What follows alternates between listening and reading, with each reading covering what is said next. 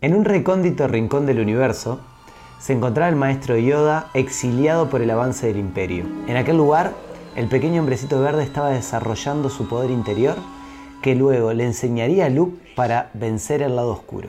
Luego de 10 años de estar sitiando la ciudad de Troya, los guerreros griegos encontraron la manera de invadir el emplazamiento utilizando su poderío armado e intelectual. Y gracias a los relatos de Homero, llegan hasta el día de hoy todas las proezas que pudieron lograr tanto Ulises como todos los guerreros que lo acompañaban. Una mañana de marzo del 2016, mi esposa entraba en trabajo de parto por el embarazo de nuestro primer hijo. Después de 10 horas de trabajo de parto y una demostración de resistencia física y psicológica sin igual, nos convertimos en padres. Y si se preguntan qué conexión hay entre un trabajo de parto, la instrucción de un Jedi y la resistencia que tiene que tener un ejército, la respuesta es clara es la fuerza. Hoy en Trainability hablaremos de la fuerza. Hablaremos de cómo se define la fuerza, qué componentes la conforman y cuáles manifestaciones de la fuerza existen. Como es un tema muy extenso, en próximos episodios estaremos indagando en cada uno de estos conceptos, pero creímos fundamental que cualquier entrenador sepa los pilares conformativos del entrenamiento de la fuerza.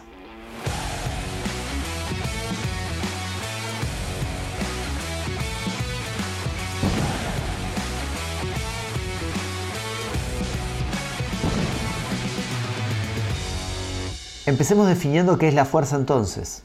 Desde un punto de vista deportivo y fisiológico, la fuerza es la capacidad que tiene un músculo o un grupo de músculos en realizar una fuerza mediante la contracción de los mismos. La capacidad que tiene el músculo de contraerse para superar una carga, que puede ser el peso corporal de una persona cuando corre o un levantador de pesas a la propia pesa que tiene que levantar del piso, tiene que ser superior la fuerza que ejerce en forma opuesta el propio elemento. Es decir, si la fuerza que tiene la persona para levantar la barra del piso supera la capacidad que tiene la barra de ejercer fuerza sobre los brazos de la persona o las piernas de la persona, entonces la barra tomará velocidad y se generará el propio movimiento. Como Newton explicó en su segunda ley de la mecánica, la fuerza es igual a la masa por la aceleración. Es decir, que cuando le ejercemos una fuerza a una masa determinada, esta va a acelerar con una velocidad dependiendo la cantidad de fuerza que se le haya aplicado. ¿Por qué es importante para nosotros como entrenadores entender esto? Porque nos va a definir el entrenamiento que queremos realizar. Si tenemos una masa muy grande por mover, por ejemplo una barra muy pesada, la fuerza que le vamos a aplicar a esa barra va a ser muchísima o muy alta, sin embargo la aceleración con la que vamos a ver esa carga tal vez se va a ver lento, pero en sí es lo más rápido que puedo moverlo con mi fuerza. En cambio, si tengo que lanzar una pelota o dar un salto, la fuerza que voy a aplicar también es alta, pero como la carga o la magnitud es mucho más liviana, veremos a ese objeto moverse en forma mucho más rápida. Entender entonces estos conceptos de la física nos permite entender mucho mejor cómo se manifiesta la fuerza en una sala de musculación o en el entrenamiento deportivo.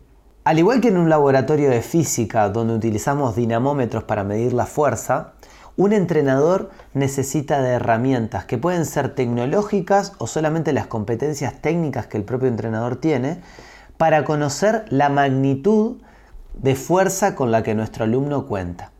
Cuando hablamos de evaluar la fuerza, nos referimos en conocer cuánta fuerza tiene una persona para realizar una destreza atlética y cuánta capacidad tiene para aplicar fuerza en ese propio ejercicio o en esa construcción que creamos para evaluarlo. Entonces, a la hora de evaluar la fuerza o a la hora de conocer cuánta fuerza una persona tiene, hay dos conceptos que necesitamos conocer y que van a definir todo el entrenamiento de la fuerza o dos componentes que son sumamente importantes a la hora de entrenar la fuerza. Y estos son la intensidad y el volumen. Por el lado de la intensidad es el componente cualitativo del entrenamiento, es decir, que es la parte de entrenamiento que conforma al propio entrenamiento. Cuando hablamos de la intensidad, hacemos referencia a o bien los kilos que la persona utiliza en el entrenamiento, o bien a la frecuencia cardíaca que la persona entrena, o algún componente medible que yo puedo conocer para saber qué tanto estoy entrenando, si estoy entrenando una alta intensidad, una intensidad media o una intensidad baja. Conocer la intensidad me va a permitir programar el entrenamiento y saber en qué rango de intensidad quiero moverme. Si quiero entrenar a alta intensidad, a una intensidad media o como decíamos a una intensidad baja. Mientras que el volumen es la parte cuantitativa del entrenamiento, es decir, cuánto estoy entrenando. Cuando hablamos del entrenamiento de fuerza, muchas veces hacemos referencia al volumen por la suma de las series por las repeticiones o el producto que se obtiene de las series por las repeticiones.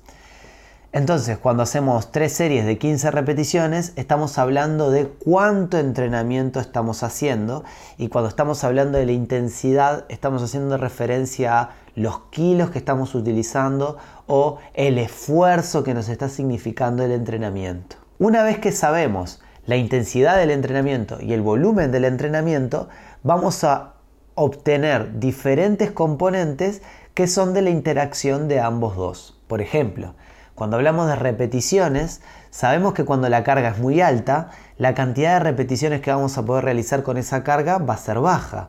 Y la misma relación a la inversa se produce cuando tenemos una carga que es muy baja, la cantidad de repeticiones que vamos a poder realizar con esa carga también es baja. Lo mismo sucede para las personas que corren. Si corro a muy alta intensidad, la distancia que voy a poder correr va a ser corta. Sin embargo, si corro a una, velocidad mucho más lenta, la distancia que voy a poder cubrir va a ser mucho más larga. Esta relación que hay entre intensidad y volumen, que es indirectamente proporcional, nos va también a definir otros componentes sumamente importantes para la hora de programar el entrenamiento, como por ejemplo la frecuencia. La frecuencia de entrenamiento es la cantidad de sesiones semanales que voy a incluir dentro de mi plan de entrenamiento. Depende en gran medida de la capacidad que tenga el deportista de recuperarse, porque si necesito más tiempo de recuperación voy a tener que espaciar más esas sesiones de entrenamiento y por ende me va a quedar una frecuencia de entrenamiento mucho más baja, o si la capacidad que tiene para recuperarse el atleta es mucho más rápida y voy a poder incluir mayor cantidad de frecuencia de entrenamiento o de sesiones de entrenamiento, una al día o dos al día o una cada día o necesito más tiempo para recuperarme. Si hablamos de la frecuencia, también tendremos que saber lo que es la densidad de entrenamiento. Cuando hablamos de densidad de, de, entrenamiento, hacemos referencia a la relación que existe entre el trabajo y la pausa. Es decir, cuánto tiempo me encuentro entrenando y cuánto tiempo me encuentro descansando. La densidad de entrenamiento podemos definir que hay dos diferentes. Una que es intraserie, es decir, el tiempo de descanso que tengo durante la sesión de entrenamiento. Por ejemplo, si realizo eh, tres series de pecho, el tiempo de descanso que necesito entre cada una de las series, a lo cual llamamos micropausas, o el tiempo que necesito entre ejercicio y ejercicio, lo que llamamos las macropausas. Pero también podemos hablar de una densidad que es intersesiones, es decir, el tiempo de descanso que necesito entre una sesión de entrenamiento y la siguiente, que pueden ser 24 horas o 48 horas. Por ende, la frecuencia y la densidad están muy relacionadas entre una y la otra. Si le puedo agregar más sesiones de entrenamiento a la semana es porque la densidad de entrenamiento que estoy utilizando es más pequeña y si necesito espaciarlas más es porque la densidad de entrenamiento que estoy utilizando es un poco más larga. Y por último tenemos la duración del entrenamiento. La duración del entrenamiento es el tiempo que voy a permanecer entrenando en el gimnasio o en el, o, la sesión de entrenamiento del equipo que realice. Esta duración de entrenamiento también está interconectada con la densidad, porque a pausas más largas o a duraciones más largas, eso me va a extender la duración de entrenamiento de mi sesión de entrenamiento. Y lo mismo va a pasar si tengo una densidad muy alta, es decir, que tengo un entrenamiento que está muy compactimentado, que tiene muy poco tiempo de descanso y tengo mucho trabajo durante el mismo, eso va a hacer que la duración de entrenamiento también disminuya. Pero no todo el entrenamiento es igual, es decir, que no todos los tipos de fuerzas van a generar el mismo resultado. Cuando hablamos de la fuerza y cuando nos referimos a esa relación que había entre la intensidad y el volumen y cómo lo programamos, depende mucho o se diferencia mucho el entrenamiento cuando estamos utilizando, por ejemplo, cargas muy altas y repeticiones muy bajas o cargas muy bajas y muchas repeticiones. Es por eso que se construyeron y se crearon las manifestaciones de la fuerza. Las manifestaciones de la fuerza son la representación esquematizada de la curva de fuerza-velocidad. La curva de fuerza-velocidad es una curva que relaciona entre altas velocidades con cargas muy bajas y bajas velocidades con cargas muy altas. Es decir, que si tengo mucho peso, a la velocidad que voy a mover ese peso va a ser baja y si tengo poco peso, la velocidad a la que la voy a mover es muy alta. En esta curva podemos diferenciar tres segmentos diferentes. Cuando trabajo con mucho peso, cuando trabajo con un peso intermedio, cuando trabajo con un peso liviano. Si históricamente se llamó a la fuerza en zona de entrenamiento con peso alto o zona 1 lo llamamos el entrenamiento de fuerza máxima, porque es un entrenamiento donde utilizamos cargas muy altas, pesos muy altos y velocidades bajas. Llamamos zona 2 a ese entrenamiento con velocidades altas y cargas bajas, o ese entrenamiento de fuerza resistencia o de fuerza resistida, generalmente por arriba de las 15 repeticiones, donde buscamos generar resistencia en el músculo, y un entrenamiento intermedio, que es una zona 3 o zona de potencia, donde utilizamos cargas intermedias con velocidades intermedias para generar mayores capacidad de producir fuerza en la unidad de tiempo, es decir, mejorar la potencia, pero también es un híbrido donde podemos trabajar tanto la fuerza como la resistencia.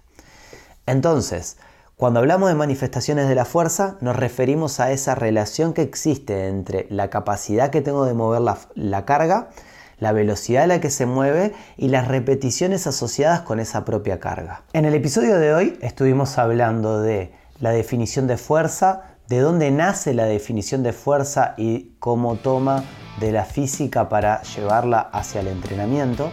También estuvimos hablando de los componentes de la fuerza como la intensidad, el volumen, la densidad y la duración. Vimos cómo cada uno de esos componentes son necesarios para el armado de la sesión de entrenamiento de nuestros alumnos y también estuvimos viendo cómo la fuerza, dependiendo cómo se entrene, va a tomar forma en diferentes o en cada una de las manifestaciones que existen de entrenamiento. Si todo esto te gustó, en las próximas temporadas estaremos andando un poco más en cada uno de estos términos porque sabemos que es fundamental para el armado de una buena sesión de entrenamiento de tus alumnos. Nos vemos en la próxima.